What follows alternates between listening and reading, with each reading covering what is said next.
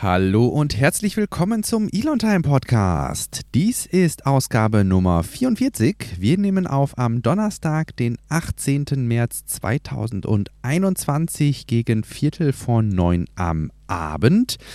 Wir rauschen hier ein bisschen durchs Intro durch, denn wir haben eine ganze Menge vor in dieser Episode. An den Mikrofon begrüßen euch wie in jeder Woche Silas Borowi und Albrecht Köhler aus Grünheide. Einen schönen guten Abend. Hallo, hallo. Puh, ja, wir müssen uns, glaube ich, tatsächlich ein kleines bisschen ranhalten. Hier für viel Geplänkel ist gar nicht so viel Zeit. Was haben wir heute vor? Genau, wir sprechen über Sound of Perseverance, Raumfahrt, SpaceX, Starlink, Tesla und äh, Elektromobilität im Allgemeinen. Da hatten wir diese Woche ein paar interessante ja, Einblicke bekommen. Durchaus, durchaus. Wir hatten auf Twitter, beziehungsweise ich hatte gesehen, du hattest auf Twitter bereits geteilt ein, ähm, ja, ein, ein, ein Videoclip mit eingebettetem Audio. Das ist ja bei Twitter mal so ein bisschen schwierig, wenn man da Audio teilen will. Da muss man direkt so einen kleinen Videoschnipsel mitteilen. Und mhm. da hat man eigentlich nichts anderes gesehen als eine Waveform, also so eine, so eine, so eine, äh, ne, so eine Wellenform und ähm, einfach nur, es ging ums Audio und man hat ein Knacken, Knistern und dumpfe Schläge gehört. Was war mhm. das? Ja, das waren äh, die Tongeräusche des äh, Raumfahrzeugs oder Raum des Rovers äh, Perseverance, der über den Mars fährt.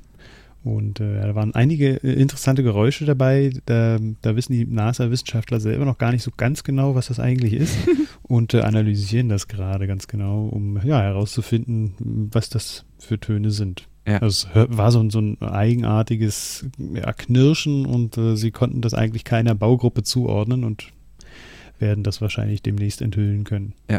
Was das, es denn ist. Das war tatsächlich auch das, was mich an dem äh, Audiofile am ehesten interessiert hat, war eben dieses Knirschen.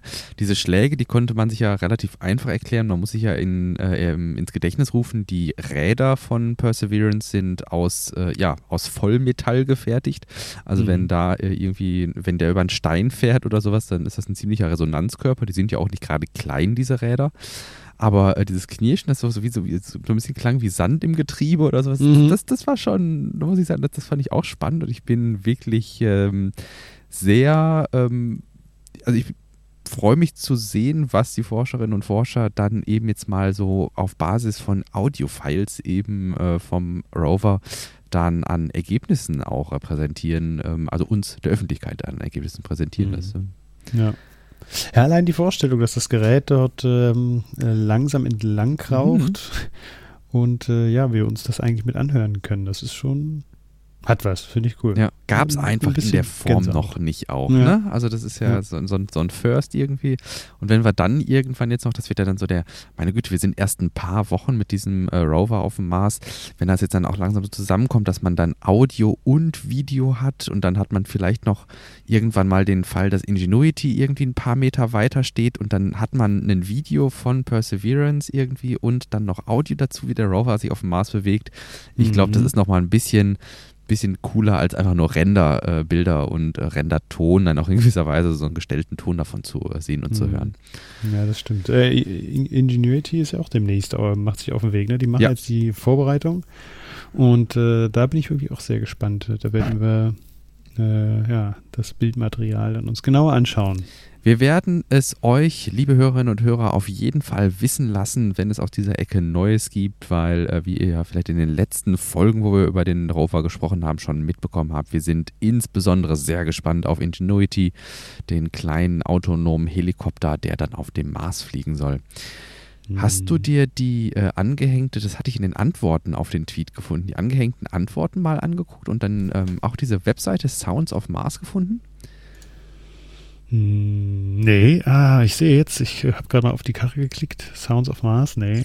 Ist ganz, ich mir nicht angeschaut. ist ganz witzig. Es gibt so eine kleine Playlist, wo man eben verschiedene Alltagsgeräusche wie äh, eine Fahrradklingel oder einen, dieses Piepsgeräusch, was die LKWs machen, wenn sie rückwärts fahren, oder, mhm. ähm, oder teilweise auch gelesene Passagen aus diesen Essays, die eben äh, um Ingenuity geschrieben oder um Perseverance geschrieben wurden.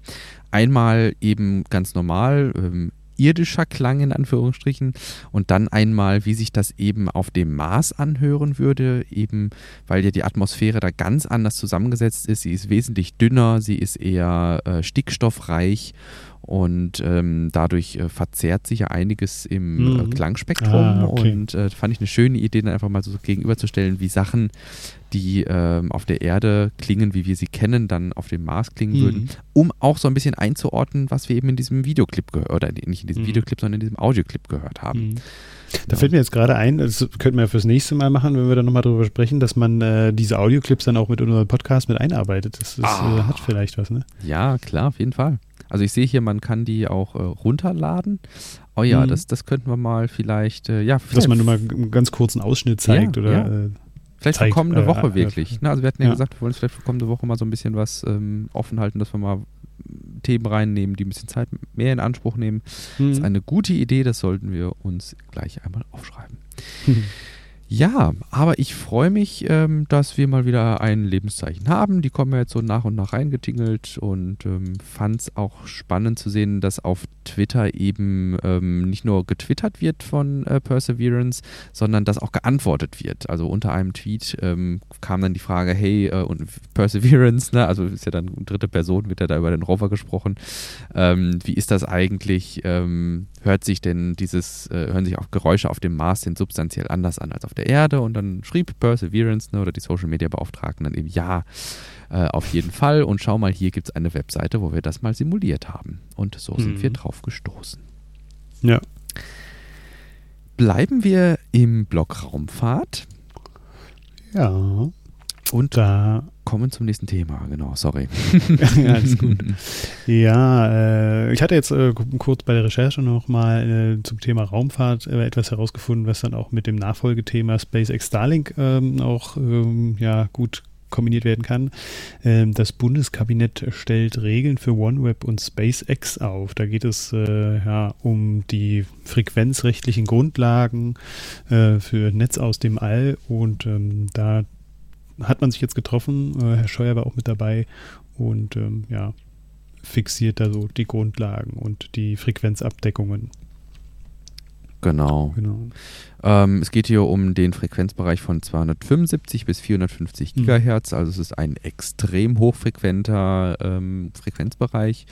Beteiligt äh, waren jetzt hier, um mal, weiß ich nicht, einfach Namen zu nennen, äh, das Ganze wurde ähm, vorgestellt auf der Weltfunkkonferenz und ähm, der internationalen Feder und die internationale Fernmeldeunion war beteiligt. Alles so Namen, die man bisher überhaupt noch nicht gehört hat. Finde ich mal immer wieder spannend zu sehen, was für Fachkonferenzen es dann auch einfach so weltweit gibt.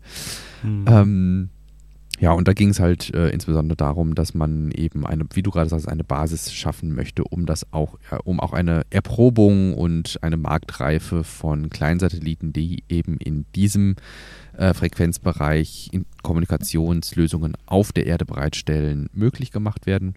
Mhm. Und äh, ja, ich bin mal gespannt, ob dies jetzt in gewisser Weise eine Voraussetzung für Starlink ist, aber soweit ich weiß, wurden da die Frequenzen ja schon hm. zumindest zeitweise, also zumindest mit Verfallsdatum könnte man sagen, genehmigt. Ne? Hm. Also habe ich auch so noch in Erinnerung, ja. Genau. Ja, und äh, diese Novelle lasse erahnen, äh, ich zitiere einmal, äh, dass die digitale Infrastruktur der Zukunft echtzeitfähig und in der Fläche satellitenbasiert sein werde. Also man plant das auch äh, richtig für den Breitbandausbau ein, anscheinend mit ein. Ja. Dass es ein, ein Bauteil oder, oder ein Bestandteil des Breitbandausbaus sein wird in Zukunft. Ja, ja. Ich hoffe jetzt einfach mal nicht, dass das irgendwie so der, der, der, berühmte Strohhalm ist, irgendwie, an den sich jetzt da geklammert wird äh, seitens äh, des Ministeriums, weil nur weil die Breitbandziele ja gerade auf dem Land massiv verfehlt wurden, mhm. ähm, ist jetzt natürlich gefährlich, wenn man so einen Artikel dann liest, in den, so in den Glauben zu verfallen, dass vielleicht äh, doch da die Bemühungen jetzt auch eingestellt werden könnten, weil man demnächst ja alles über Satellit kriegt irgendwie. Ne? Mhm.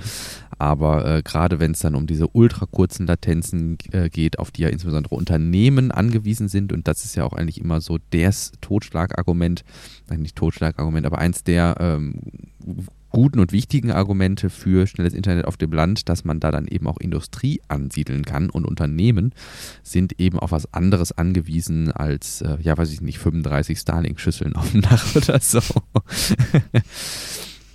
ja, von daher mal gucken, wo es hinführt, aber äh, schön, dass man auch bei uns jetzt hier im, äh, bei der in der Bundesregierung auf dem Schirm hat, dass es diese Megakonstellationen geben wird.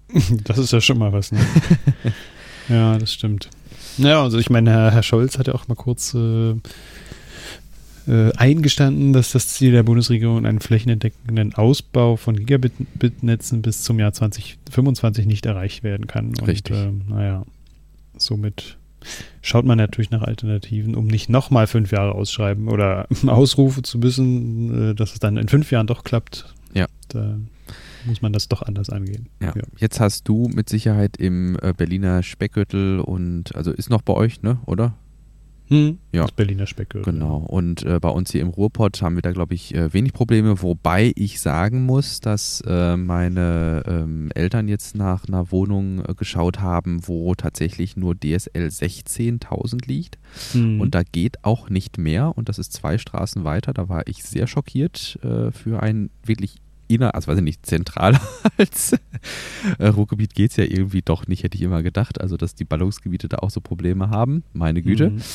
Ähm, aber ja, ähm, dann ähm, kann man sich vorstellen, dass es gerade auf dem Land irgendwie ähm, zum Problem wird. Und das ja. ist ja jetzt kein Deutschland-exklusives Problem, wenn ich zurückdenke. Irgendwie, du, du hattest mal äh, in, in, in, du hattest häufiger über Afrika gesprochen. Mhm. Bei mir geht es mhm. zwischendurch um Australien irgendwie.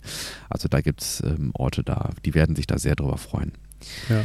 Aber ich meine, äh, Grünheide, also als ich hierher gezogen bin vor vier Jahren, viereinhalb Jahren, da ähm, war das mit dem Internet auch noch nicht so selbstverständlich. Ähm, mhm. Da war ich äh, auch so in Vorbereitung, habe ich mich dann an die äh, politischen Vertreter gewandt und habe gesagt, Leute, wir brauchen hier nicht nur eine 6000er Leitung, mhm. sondern da muss was ordentliches her. Mhm. Und ich hat, wir hatten aber halt das Glück, dass da auch schon einiges getan wurde für. Ne? Dann mhm. ist äh, der Anschlusskasten mit Glasfaser verlegt worden, mhm. worden ein Jahr später und somit habe ich dann jetzt äh, auch die Möglichkeit mit dir übers ja ja, übers Internet zu kommunizieren und größere Datenmengen auch abzurufen ähm, und auch äh, hochzuladen. Das ist jetzt ja für die Tesla-Ansiedlung natürlich auch nicht äh, irrelevant. Ne? Mhm. Also die, das Videomaterial dann ordentlich hochzuladen, ohne fünf Tage warten zu müssen. Ja, ja das finde ich eigentlich auch eine so ganz schöne äh, Randbemerkung irgendwie. Ne? Also ich glaube, das ist für, für die meisten Podcasts nicht selbstverständlich und ich finde das toll, dass wir unseren Hörerinnen und Hörern so ein, wie ich finde, doch qualitativ gutes Gesamtwerk abliefern können, wobei sich unser Studio doch streng genommen in den Weiten des Internets befindet. Ne? Also Richtig, ja. Und äh, das äh, ist eine tolle Sache und äh, bin froh, dass das dann auch auf beiden Seiten bei uns so stabil läuft. Mhm.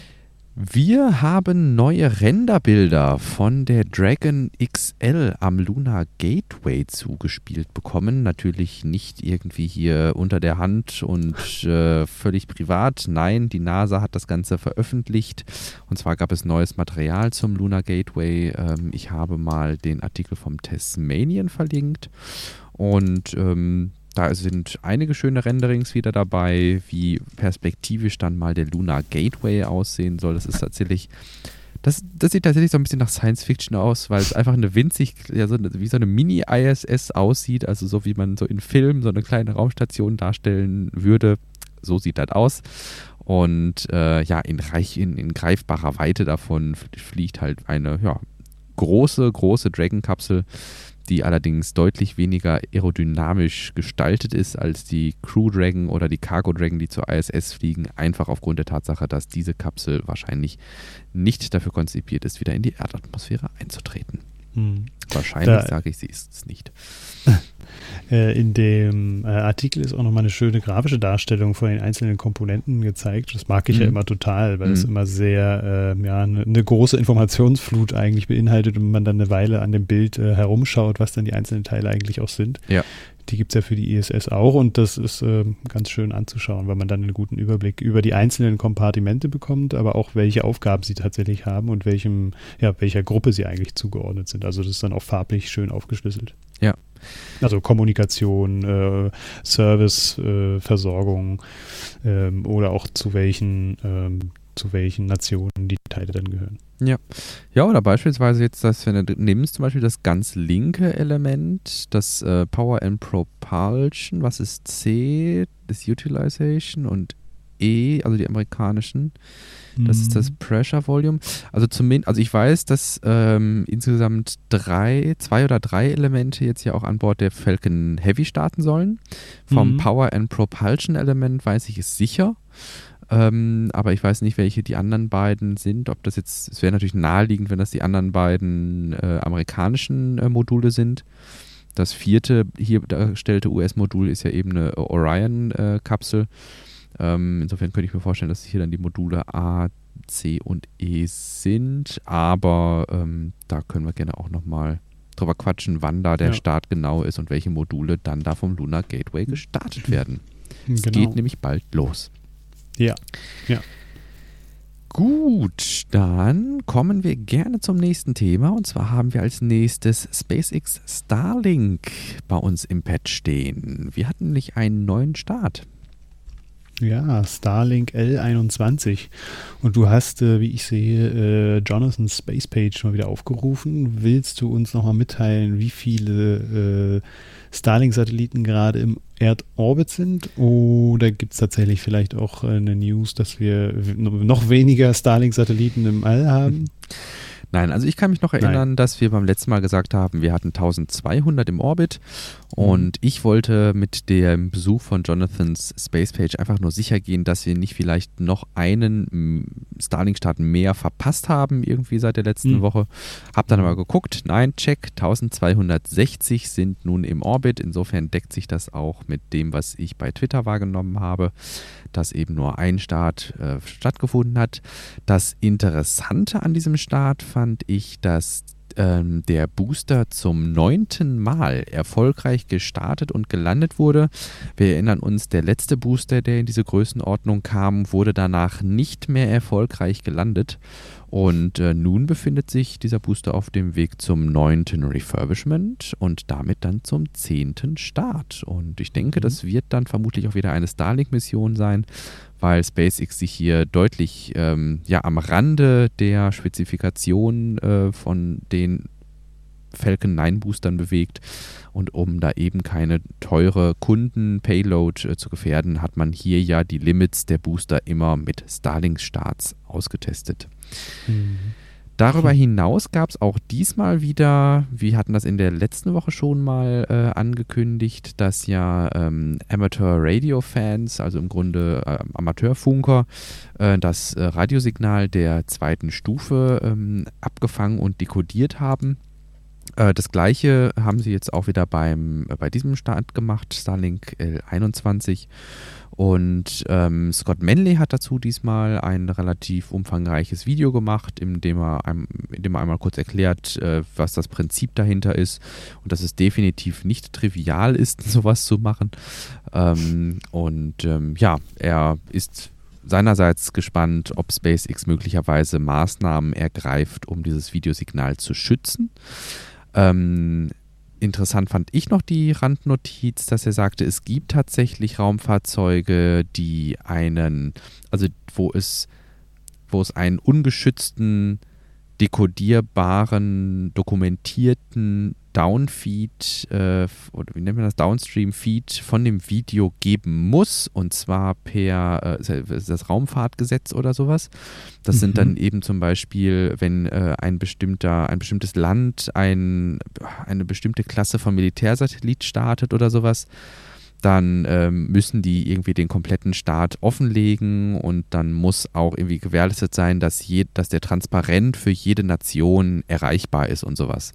Aha, und ähm, da geht es dann insbesondere auch um diese äh, Engineering-Cams, äh, also diese, diese, diese Kamera, die dann quasi immer durchschaltet, ne, also wie, quasi Kamerawinkel 1, Kamerawinkel 2, Kamerawinkel 3, die werden da immer zyklisch durchgeschaltet.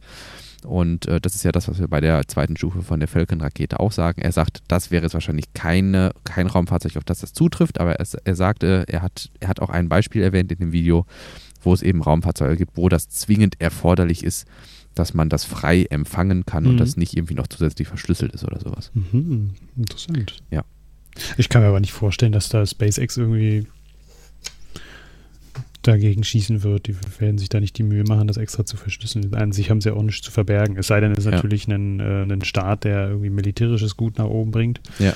Aber zumindest, ähm, ja, ja, meine ich, dass da, dass da nichts groß äh, dagegen gemacht wird. Also ich meine, wir haben hier im Tesla Giga Berlin ja auch viele Möglichkeiten, auch eigentlich alles abzulichten. Da mhm. äh, wird uns kein Zaun dazwischen gebaut, zwischen mhm. Gebäude, mhm. Fabrikale und der Straße. Äh, wir dürfen da drüber fliegen und uns äh, auch, ähm, auch Aufnahmen machen. Hm. Ich ja. denke mal, da ticken die so ähnlich. Ja, gut, ich könnte mir halt wirklich vorstellen, dass wenn, wenn wie du sagst, äh, sie sich was einfallen lassen müssten, wenn wirklich nochmal sowas wie, die haben ja bisher auch schon mal zwischendurch militärische Nutzlasten mhm. gestartet. Ja. Und wenn da wirklich so ein, ähm, so ein komplettes NDA irgendwie drauf ist, also wo die überhaupt nicht drüber reden dürfen, hatten wir mhm. ja auch schon, wo dann völlig unbekannt ist, ähm, in welcher Höhe und in welcher mhm. Orientierung und an welcher Stelle da der Satellit ausgesetzt wird. Also man hat dann auch nicht diese Animation, die man zwischendurch schon mal bei den SpaceX Livestreams hat mit, dieser, mit diesem Globus, wo dann quasi mhm. die Position der zweiten Stufe angezeigt wird. Also da ist quasi dann alles Blackout und man kriegt am Ende dann gesagt, jo, successful, ne? Der Livestream endet dann meistens schon irgendwie nach, dem, nach der Landung des Boosters dass man da dann natürlich Maßnahmen ergreifen muss, damit äh, sich nicht irgendwie dann die ähm, ja, Amateurfunker ihren eigenen Livestream bauen und dann ne, da dann quasi ja. grob mit reingreifen. Jo, aber Wobei ich mir denke, die Nationen, die das wissen wollen, äh, wie, wie Russland, ähm, ja, oder China, die verfolgen doch den Staat auch und wissen dann, wo es ausgesetzt wurde. Ist ja nicht so, dass sie das nicht tracken können. Ja, ja, gut, klar. Natürlich, klar. Man kann es dann natürlich retrospektiv irgendwie tracken, aber es ist jetzt halt nicht für den Laien irgendwie nachverfolgbar. Ne? Die tauchen ja da, glaube ich, mhm. auch nicht in diesen öffentlichen Reg Registern auf. Und mhm. ähm, dann ist es ja tatsächlich manchmal so, dass auch hier diese, wir hatten doch mal diese Annäherung von den zwei Satelliten, die sich da bis auf ein paar mhm. Zentimeter oder Meter nahe gekommen sind. Meter waren es, glaube ich. Zentimeter wäre ein bisschen mhm. krass, glaube ich. ähm, dass die ja, das wurde ja auch von äh, Amateurastronomen äh, getrackt vom, vom Erdboden aus. Das konnte man ja wohl auch sehen in irgendwelchen Diagrammen. In dem ja. Umfang denke ich schon, aber ähm, nicht, dass man irgendwie ein Video davon hat, wie jetzt da, was das jetzt ja, für ein nee. Satellit ist oder so, dass man das vielleicht so, noch erkennen nee, kann. Ja. Man sieht ja diesen Stack von Starlink-Satelliten, wie der dann so wegflattert von der zweiten Stufe. Ich glaube, Sonnenbildwinkel wäre halt schon irgendwie äh, nachteilig äh, für so eine Mission. Ja, das stimmt. Ja, siehst aber, danke für den Hinweis. Da, da Scott Manley, dass er darüber gesprochen hat, ist mir nicht aufgefallen in dem hektischen Alltag. Ja, ja, das war eines der wenigen Videos, die ich in der vergangenen Woche geschaut habe. Ähm, ich glaube, das sind irgendwie so die kürzeren Videos, die äh, im Moment mhm. bei mir auf dem Tisch landen. Ähm, sollte euch irgendein Thema vertiefend nochmal interessieren, also solltet ihr, ihr dann nachlesen wollen oder mal in die Quellen schauen wollen, über die wir hier reden, wo wir unsere Informationen rausbezogen haben, wir verlinken eigentlich immer alles in den Show Notes. Das heißt, wir machen uns hier ein relativ umfangreiches Pad mit Links. Das ist das, wo wir uns dran entlanghangeln während der Show. Und am Ende wird das alles exportiert in wunderbar lesbare Show Notes. Das heißt, sie sind strukturiert nach den Themen, wie wir sie gerade zu Beginn einmal abgerissen haben. Und wenn euch das interessiert, wenn euch ein spezifisches Thema nochmal genau interessiert, klickt gerne mal unten bei, eurem, bei euch im Podcast-Player in die Show Notes. Da haben wir das meiste verlinkt.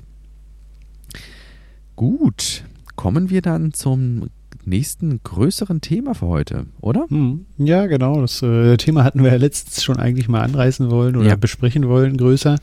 Aber da hat die Zeit dann nicht gereicht, weshalb wir das, äh, in, das heut, in diese heutige Episode geschoben haben. Und das Thema ist Full Self-Driving bei Tesla.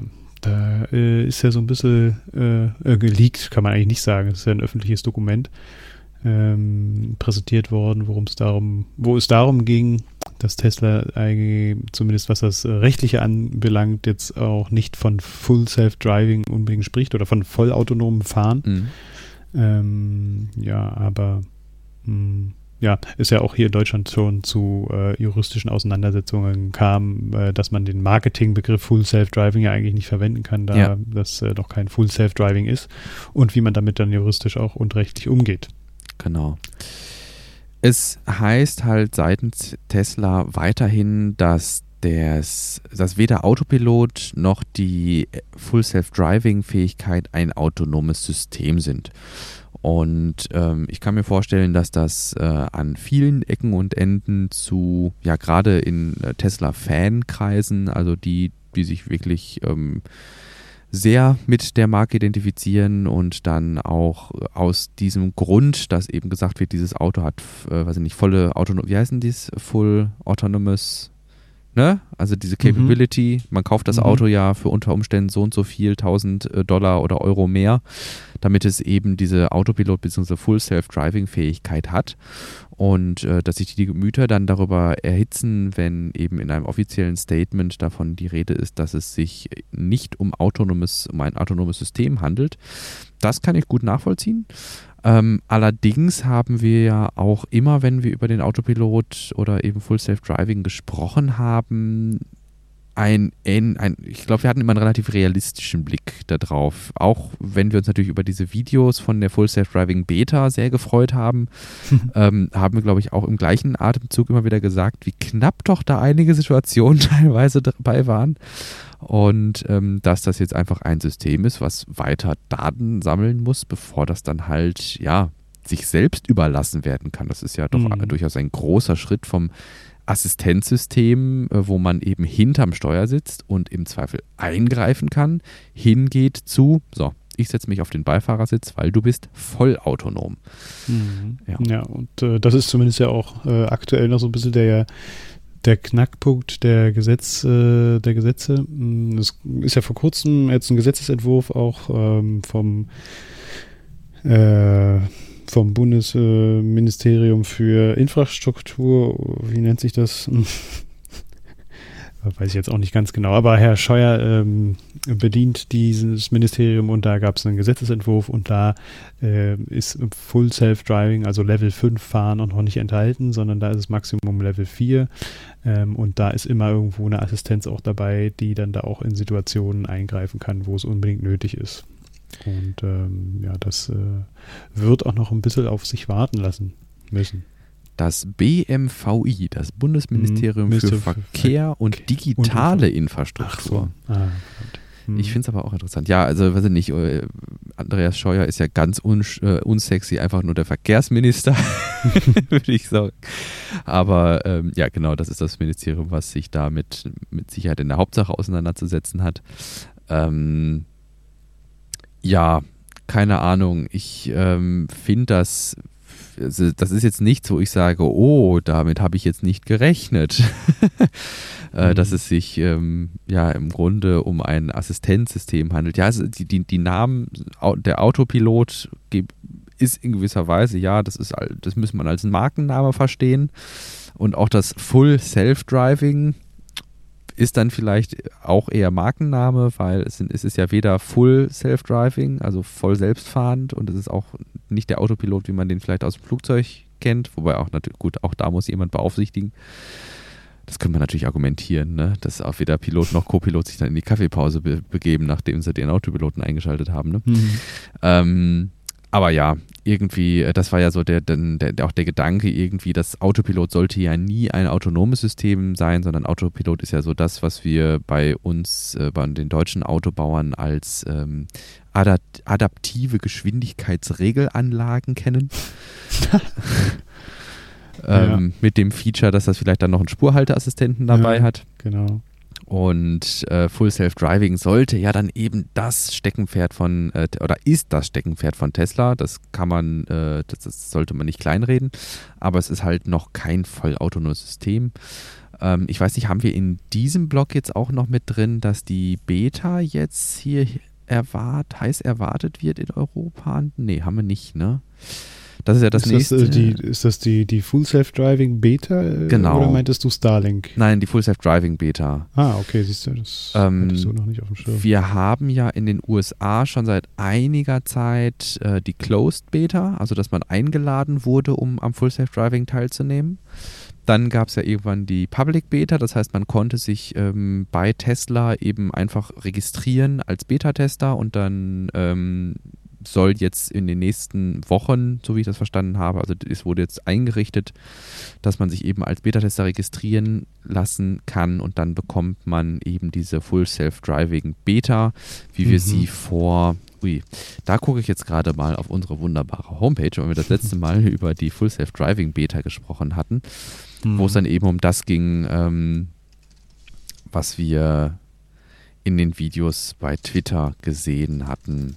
Ja. Episode 27, 28. Oktober. Uff, ist das lange her.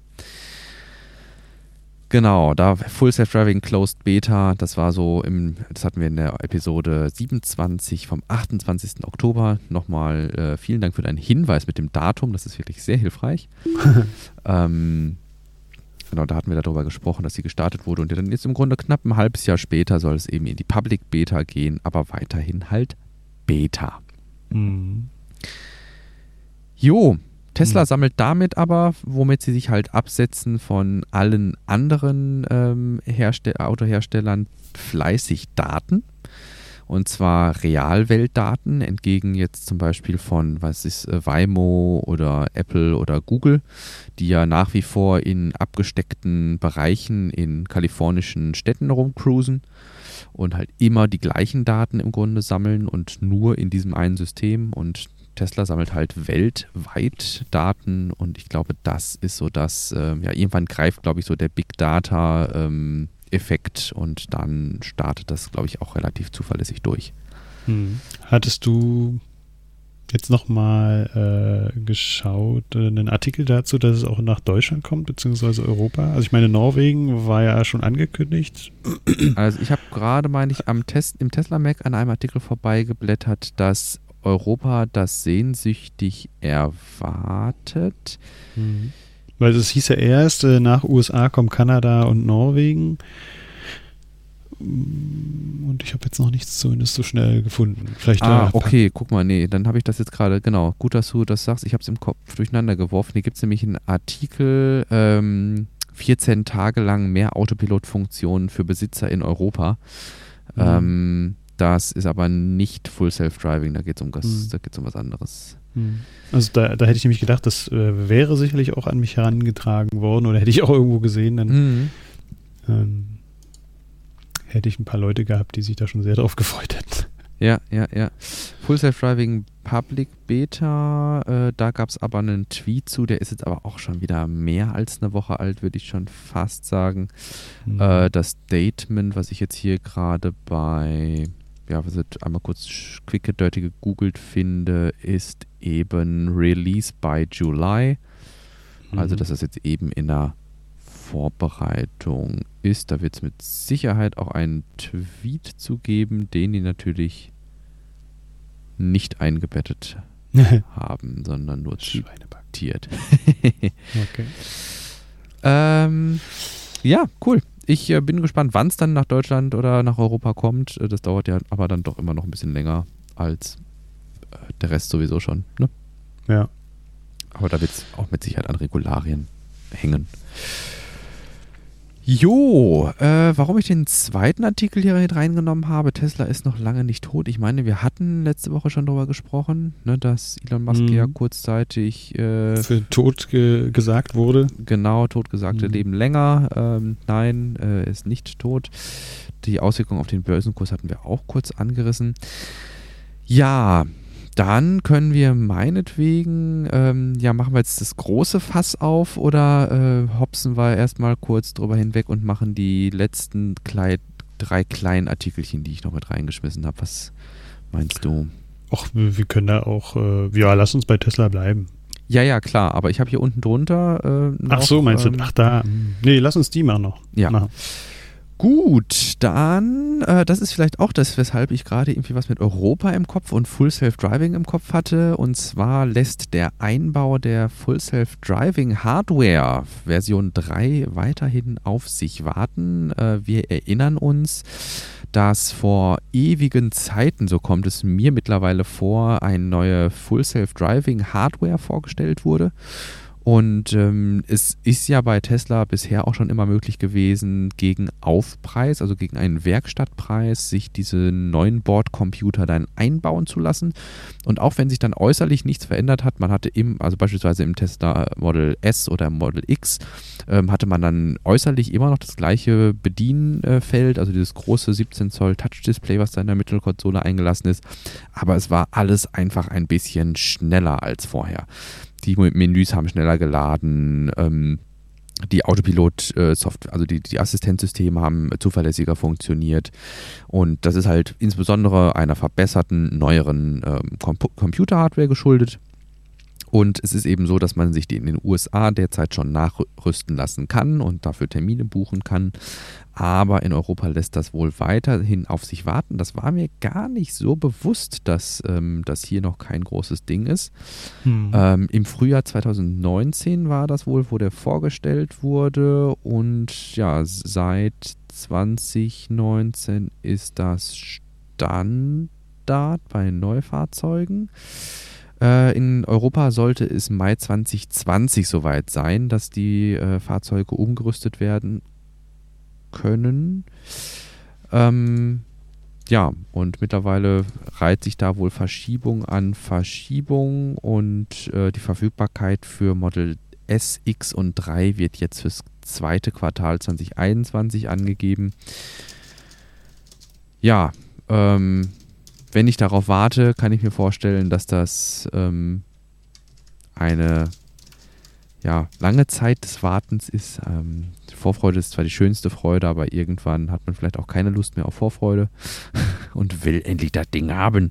Mhm. Ähm, andererseits, ähm, ja, meine Güte, ist es ein freiwilliger, ähm, freiwillige Nachrüstung und ich weiß tatsächlich nicht, mich würde ja dann immer interessieren, wie groß ist überhaupt das Interesse? Man kriegt natürlich immer von den Bekannten, von den üblichen Verdächtigen in Anführungsstrichen, die auf Twitter unterwegs sind, immer viel mit und das erzeugt ja dann häufig auch eine große Resonanz. Hm. Und ähm, ich weiß aber gar nicht, ob der Otto Normal Tesla-Fahrer äh, so verbindet Bissen wirklich darauf wartet, äh, nochmal irgendwie, ich glaube, das sind fast 6.000 oder 7.000 Dollar gewesen in den USA. Äh, das umrüsten zu lassen, ob die wirklich so heiß drauf sind, das umrüsten zu lassen, oder ob es irgendwie wo wieder so eine kleine laute Minderheit jetzt auch wieder in diesem Zusammenhang ist. Ja. Ähm, Na, hier steht zumindest, dass wer schon vorher Autonomiefunktion bezahlt hatte, werde eine kostenlose Aufrüstung für die Full Self-Driving Hardware bekommen. Okay. Hm. Ja, gut, das ist dann hm. natürlich ärgerlich, ne? das stimmt. Also wenn ich schon Upfront-Kost irgendwie hatte und dann im Grunde nur darauf warte, dass ich es äh, tatsächlich auch bekomme, das äh, kann ich einsehen. Aber andererseits weiß ich, ich gar nicht, wie stark sich jetzt dann die Full Self-Driving-Funktionen, also die sind ja wahrscheinlich auch beschnitten in Europa, ne? Hm. Ich glaube, du hattest dieses. Also ich glaube, das wird, wird eh schwer in Deutschland, ähm, da auch die Beta-Phase laufen zu lassen. Da bin ich gespannt, ja. ob die das überhaupt machen dürfen. Ja. Ja, Wir sind doch da also doch, äh, doch nochmal irgendwie ein anderes Fleckchen Erde. Ähm, da wird das wahrscheinlich nicht so einfach machbar sein. A little bit conservative, äh, was mhm. äh, so Sicherheitsaspekte ähm, ja, angeht. Und ich glaube, mhm. ja, ich glaube auch schon, dass die äh, Lobbyarbeit da auch ähm, sein Übriges tun wird, dass man ähm, ja irgendwie zu verhindern wüsste, wie man äh, da mhm. Tesla vielleicht auch ein bisschen aufs Markt äh, noch hält. Ja. um selbst Fahrzeuge zu produzieren, die äh, ungefähr in die Nähe dessen kommen, was äh, Tesla jetzt äh, im Beta-Status machen kann. Aber total spannend. Was mir jetzt gerade durch den Kopf ging, war gar nicht, ja, um, um Tesla aus dem Markt zu halten, um, ähm, um die Konkurrenz fernzuhalten, sondern ich habe so gerade im Kopf gehabt, ja, Tesla aus dem Markt zu halten, um Zeit zu gewinnen. Hm. Ne? Also ja, ja. ich, ich habe also hab im Kopf schon so, so einen Paradigmenwechsel, in dem ich mir bewusst bin, dass jetzt auch deutsche Autosteller den deutlichen Push in die Richtung Elektromobilität machen und vielleicht jetzt auch Zeit gewinnen können durch sowas. Hm. Äh, und es nicht mehr nur darum geht zu sagen, äh, Elektromobilität, alles Kacke, äh, machen wir nicht. Ne? Ja. Also so vollständig aus dem Markt rauszuhalten, diese, diese neue, diese neue jugendliche Sache. Die jungen Leute. Ja, Während wir dann auf Full Self-Driving Hardware in Europa warten, haben wir aber etwas zu sehen bekommen aus Fremont, was dann vielleicht auch irgendwann mal nach Europa kommt, und zwar einen Tesla Semi, der sich vollkommen aus eigener Kraft bewegt, wer den Wink versteht. Ja, ähm, äh, war cool irgendwie, das mal sich kurz mit anzuschauen und anzuhören, vor allem ähm, wenn da so ein großes Gefährt an einem vorbeirauscht und äh, man eigentlich gar nicht allzu viel mitbekommt. Äh, ja, das Semi hat da ohne äh, Anhängerlast äh, da ein paar Runden auf einem Testtrack gedreht Und äh, es hat mich an eine äh, Gegebenheit erinnert, die ich hier am Tesla-Gelände auch äh, mal mitbekommen habe. Es gab von Mercedes, äh, ich weiß jetzt leider nicht mehr, wie das Modell heißt, auch einen Elektro-LKW, so ein richtig kleiner äh, Edeka-LKW, mhm. der dann von dem Logistiklager hier in Freien Brink dann immer nach Berlin pendelt. Mhm. Ähm, und das war auch sehr spannend zu beobachten und zu hören, dass er halt auch elektrisch gefahren ist. Mhm. Und äh, das ist ein sehr eigenartiges Gefühl. Man erwartet ja eigentlich schon, wenn dann so ja. ein dickes Ding ankommt, dass es halt laut wird und man richtet sich irgendwie innerlich so ein bisschen darauf ein. Und das war bei dem gar nicht nötig, weil er ja, ist elektrisch gefahren und ähm, diese Ruhe, die man gar nicht erwartet hätte, war schon irgendwie komisch. Ja, ja, ja, ja. Ja, ist doch, äh, denke ich, auch gerade für ähm, Lagen, die eben dann an Bundesstraßen beispielsweise liegen deutlich, ähm, ja, eine, könnte ich mir das vorstellen, dass es eine deutliche Entlastung werden könnte ja. mit den Jahren einfach. Ne? Also dann hat man vielleicht hat mal eine Immobilie irgendwie gekauft und dann wurde die Bundesstraße umgeleitet und plötzlich wohnt man an der Hauptverkehrsstraße und da stauen sich dann im morgendlichen Berufsverkehr die Brummis. Ähm, dass das dann vielleicht ein Stückweise auch wieder äh, leiser werden könnte, fände ich mhm. eine schöne Sache, so insgesamt. Ja, E-Actros, das wollte ich noch nachreichen. Mhm. E-Actros nennt sich das. Und das ist halt zum Beispiel auch so ein Punkt, von dem man eigentlich gar nichts hört. Ne? Ja, ja, ähm, ja, ja. Ich meine, da gibt es schon ein Elektrofahrzeug, das auf der Straße fährt, pendelt zwischen Freienbrink und Berlin, aber man weiß es einfach nicht. Das mhm. äh, wird überhaupt nicht thematisiert. Auf den Aspekt mediale Aufbereitung und Tesla kommen wir, glaube ich, gleich noch ausführlich ah. zu sprechen. Ja, ähm, ich fand noch ganz spannend äh, als Randnotiz, dass das Ganze auf einem, äh, auf so, so einer Art Rennstrecke mit geneigten Kurven auch unterwegs war. Ich weiß nicht, ob das üblich ist, ähm, aber ähm, das fand ich auch irgendwie geschickt gewählt, äh, dass man eben da dann mit ordentlich Dampf auch in die Kurve geht und dann sich der LKW so in die Kurve neigt. Ähm, sah schon cool so, aus. Bei so einem Bahnradfahren. Ja, genau. Ja. Ja, als letztes habe ich dann noch, äh, das kommt äh, ja auch aus eurem Dunstkreis in Grünheide und da kommen wir dann im Grunde auch gleich ganz natürlich zu unserem großen Themenblock und zwar habt ihr wieder ein paar, ja, mehr schlecht als recht verpackte Karosserien vor dem Gelände stehen gehabt und äh, du mhm. hattest Glück und es war stürmisch, habe ich gehört. Ja, richtig. Also es war eine kritische Situation und ich habe mir fünfmal überlegt, ob ich jetzt mit der Drohne tatsächlich aufsteige, aber ich habe es gemacht für weniger Minuten als geplant zwar, aber ähm, habe dann ein paar Model Y Karosserien auf dem äh, Stellplatz sozusagen gesehen. Und eines davon war vor dem starken Wind äh, schon ausgekleidet, ausgepackt und somit konnte man dann die Karosserie mal im Ganzen sehen oder auch äh, ohne Plastikfolie drumherum.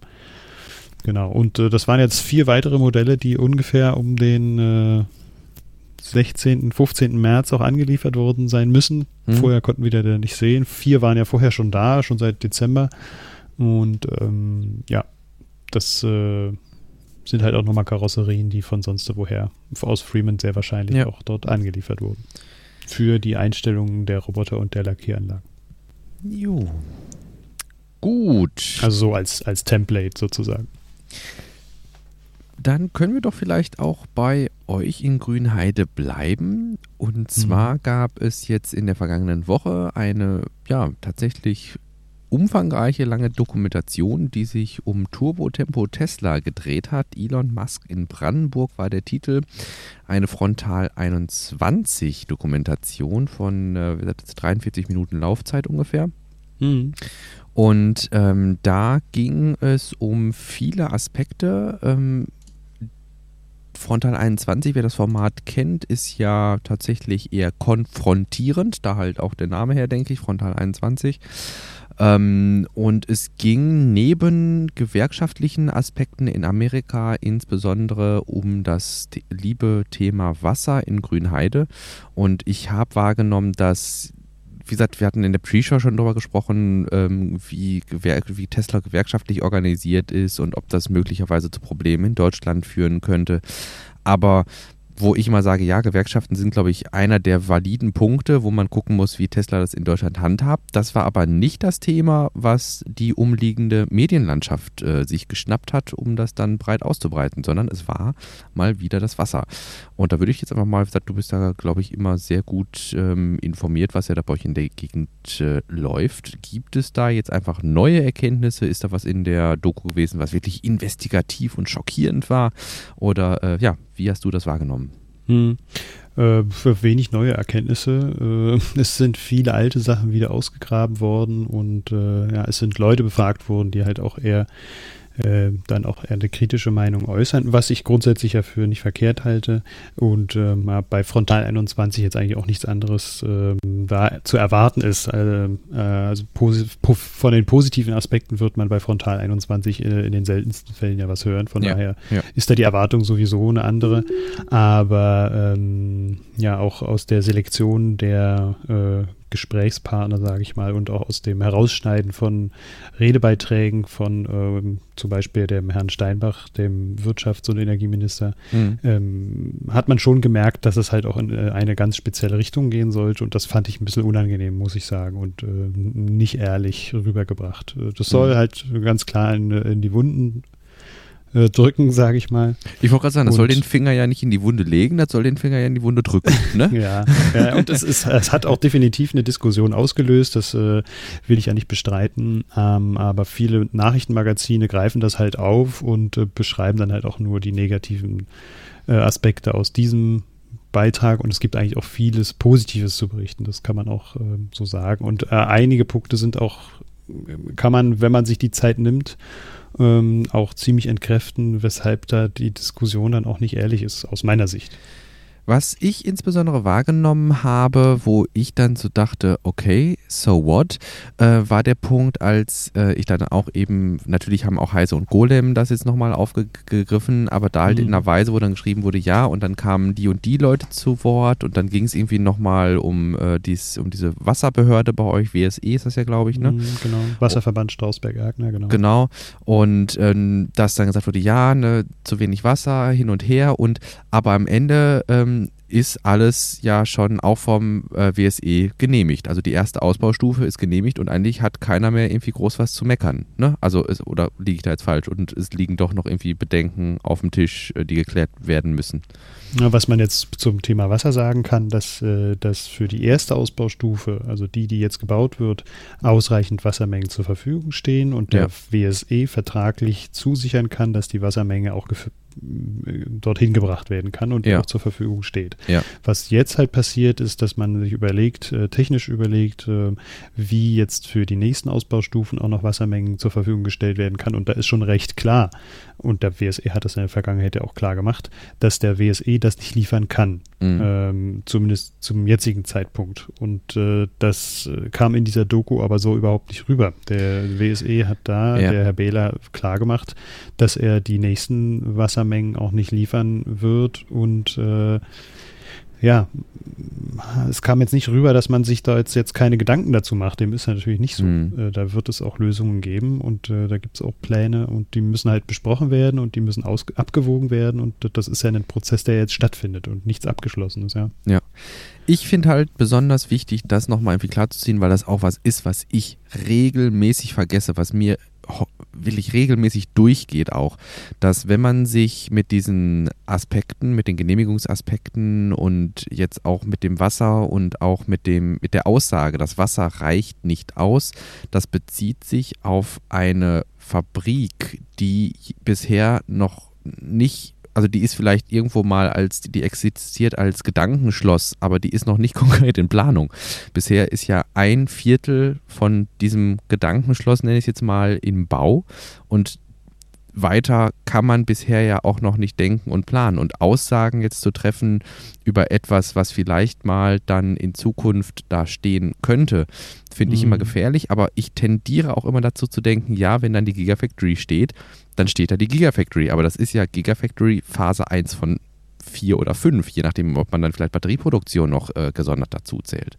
Mhm. Und ja, das ist auch immer so ein Punkt der Kritiker, die schauen sich dann halt auch mal das Gesamtprojekt an, obwohl noch gar nicht klar ist, ob die tatsächlich ja, auch kommen. Letzten genau. Endes muss das natürlich auch äh, dann nochmal abgewogen werden. Sind da die Verkaufszahlen tatsächlich so gut, dass sich noch irgendwie eine ja. Drittausbaustufe lohnt äh, oder nicht? Und das, das finde ich auch mal anstrengend. Das kostet halt auch Kraft, jetzt über Dinge nachzudenken, die noch gar nicht auf dem Tisch liegen. Ja, das ja. ist äh, überflüssig aus meiner Sicht. Ja, aber ich kann nachvollziehen, dass das liegt in gewisser Weise nahe. Ne? Also das, mhm. da, da vertue auch ich mich. Das ist vielleicht so das, was ich sagen will. Ne? Also wenn ich drauf gucke und dann sehe ich, ja, es ist nicht, nicht, genug, nicht genug Wasser da, da denke ich, aha, ja, die meinen jetzt für Phase 1. Ne? Aber mhm. nee, es geht ja um ne? das, was irgendwie hinten dran steht. Und ähm, insofern ist es, glaube ich, auch schwierig unter Umständen, wenn man da Leute hat, die das, die jetzt was dagegen haben wollen, gibt es ja auch. Und mhm. äh, dann Leute, die vielleicht nicht so gut recherchiert haben, die gibt es ja dann auch. Und die mhm. Leute, die dann gut recherchiert haben, dann immer wieder alles aufzudröseln. Und man hat vielleicht das Gefühl, über das Gleiche zu reden, aber unter Umständen fehlt da dieser eine Knackpunkt. Ne? Ja. Klar. Oder die Wahrnehmung ist halt auch eine ganz andere. Ne? Das, ja. was wir ja machen, auch sehr viel, äh, ist in sozialen Netzwerken immer mal wieder äh, auf die tatsächlichen oder auf die Aspekte hinzuweisen und zu zeigen, hier schau dir das oder das mal an, das äh, gibt da doch noch mal eine andere Meda Seite der Medaille und so.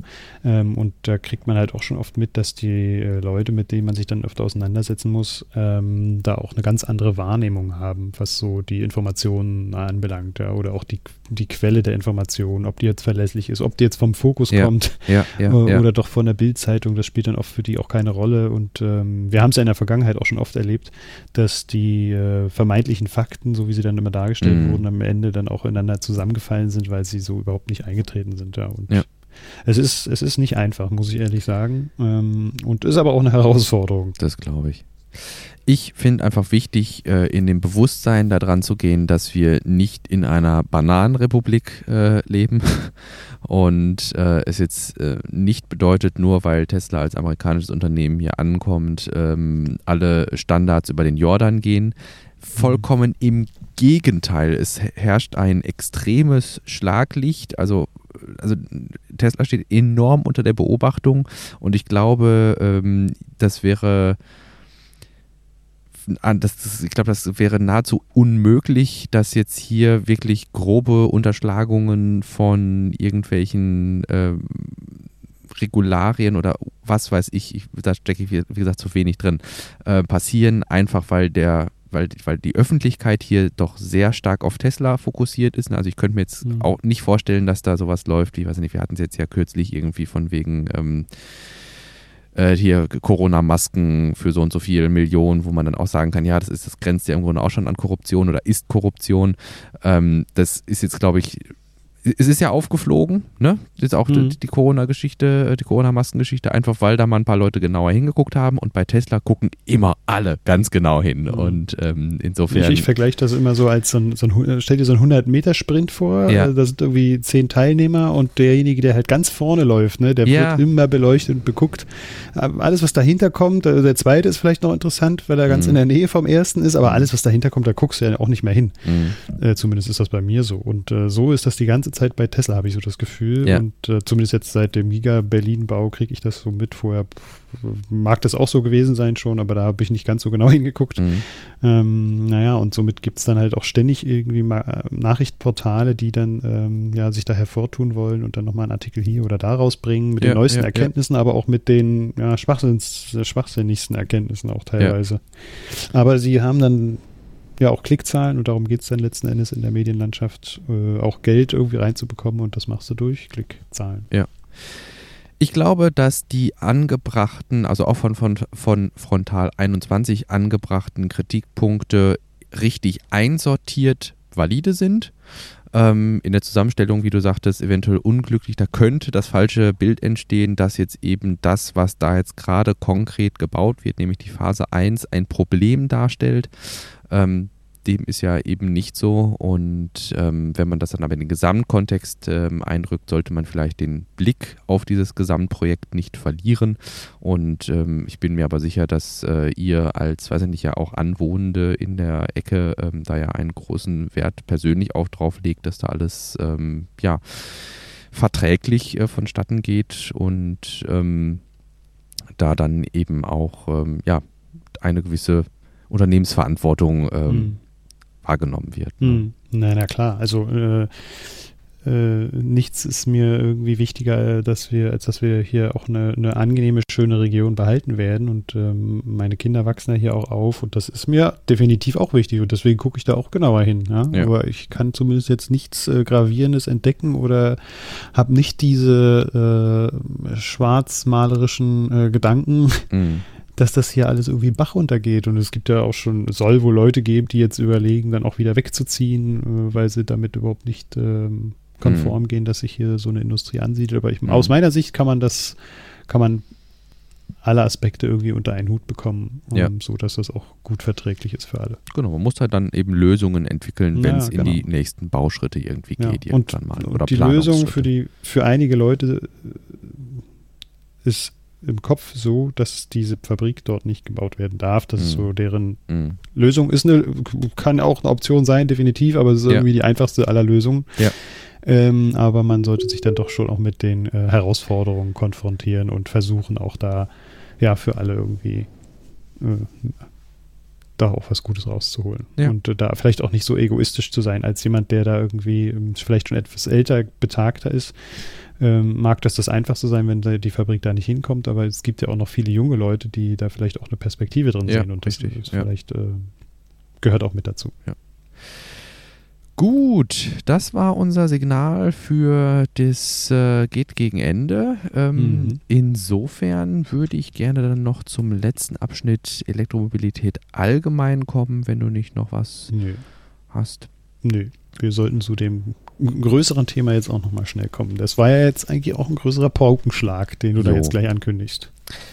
Ähm, ja, äh, ich nehme eins kurz vorweg. Und zwar habe mhm. ich noch einen Artikel in Golem-Magazin äh, gefunden, dass äh, Nissan jetzt ein konkretes Second Life-Projekt für ihre Akku-Packs angekündigt hat. Ähm, Renault hat das ja auch schon gemacht. Die haben ähm, Heimspeicher daraus gebaut. Und äh, Nissan macht das jetzt so, dass die Roboter in der Produktion, man sieht das ja schon mal in so vollautonomen oder nicht in vollautonom, aber in Autoproduktionsbetrieben, äh, dass da eben auch so viele Roboter auf dem Boden rumfahren. Du berichtetest äh, das auch mal in der Pre-Show, dass es bei euch in der Klinik auch tatsächlich äh, so ist, dass da so kleine äh, Roboter-Transportfahrzeuge rumfahren. Mhm. Und äh, Nissan möchte jetzt eben die Batterien, ähm, den Batterien ein Second Life in solchen Transportfahrzeugen im eigenen Betrieb geben. Ja, der größere, äh, ja, wir haben gar nicht mehr viel, so viel Zeit für Größeres, aber äh, eine große Ankündigung, die sich auf jeden Fall zu schauen auch lohnt, war der Power Day bei Volkswagen. Äh, und zwar hat sich äh, Volkswagen mit Konzernchef Dies so positioniert, dass die Batterie gewonnen hat, also wirklich wörtlich, die Batterie hat gewonnen. Ähm, und äh, Volkswagen positioniert sich jetzt ganz klar in der batterieelektrischen Ecke und ähm, sieht eben das als den Antriebsstrang der Zukunft. Es soll ähm, ein besseres E-Ladenetz geschaffen werden und eben eine ganze Reihe neuer Fahrzeuge. Und ähm, ja, im Grunde ist es, es steht stellt sich VW-Chef ähm, dies hier so in die Tradition von, oder möchte sich in die Tradition stellen von Elon Musk dann auch wirklich und dann ganz stramm in Richtung Elektromobilität marschieren auf äh, ja, Diesel, Wasserstoff und Benzin möchte man verzichten. Und begründet wird das damit, dass die Batterie das Rennen gewonnen hat. Ich weiß nicht, äh, wie das bei dir auf deinem privaten Twitter-Kanal ist. Ähm, bei mir, zumindest im Privaten, habe ich es nicht so stark wie auf dem Elon Time Podcast. Ich glaube, da habe ich häufiger einfach mal bei äh, Robin Engelhardt reingeklickt. Mhm. Und äh, da geht's ja, äh, fällt häufig der Begriff äh, einer vermeintlichen Technologieoffenheit, die ja propa äh, propagiert wird, wo es darum geht, dass man sich ja jetzt nicht irgendwie zu schnell auf einen bestimmten äh, Antrieb irgendwie einschießen sollte. Also ob die Batterie, ach, die ist ja vielleicht nur eine Übergangstechnologie, bis wir dann mal auf super effiziente Wasserstoffautos kommen oder sowas. Aber hier sagt halt, was ich bemerke, bemerkenswert finde und unterstützenswert, ähm, sagt VW ganz klar, the battery has won the race. Die Batterie hat das Rennen in, in Anführungsstrichen in der Technologieoffenheit gewonnen und ähm, ja, es soll jetzt eben nicht mehr um Wasserstoff, synthetische Kraftstoffe oder ähnliches gehen. Hm, ja.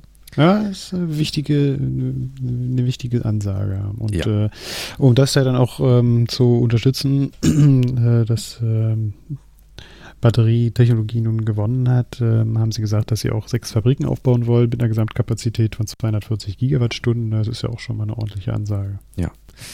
Wie gesagt, ich glaube, das ist ein starker Partner, wenn es jetzt einfach so um das äh, Verbreiten der, ne, verbreitet die frohe Kunde des Elektromobilen.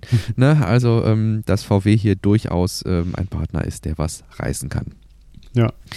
Und äh, ich, bei LinkedIn bekomme ich das ja immer mal mit, so mhm. am Rande.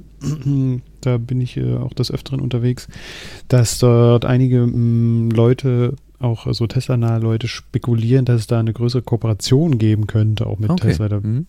Bin ich ja mal gespannt, was da draus wird, also zu bestimmten äh, Aspekten eine Kooperation. Unsere Hörerinnen und Hörer vorstellen. können sich in jedem Fall sicher sein, dass wir dann sofort berichten werden. Ja.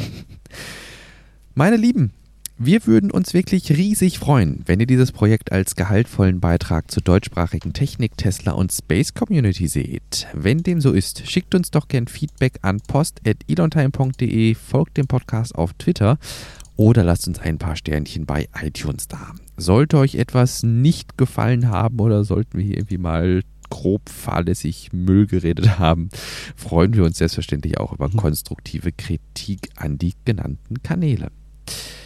In diesem Sinne, ähm, wir hören uns in der nächsten Woche wieder mhm. und bemühen uns dann vielleicht mal um ein paar zeitlosere Themen. Ich mhm. wünsche dir noch eine ruhige Woche und wir hören uns dann. Danke, danke. Vielleicht können wir dann nächste Mal auch über Starship SN11 äh, sprechen, die ja. ja. jetzt das am Wochenende vielleicht äh, wieder in die Luft geht. Jo. Genau.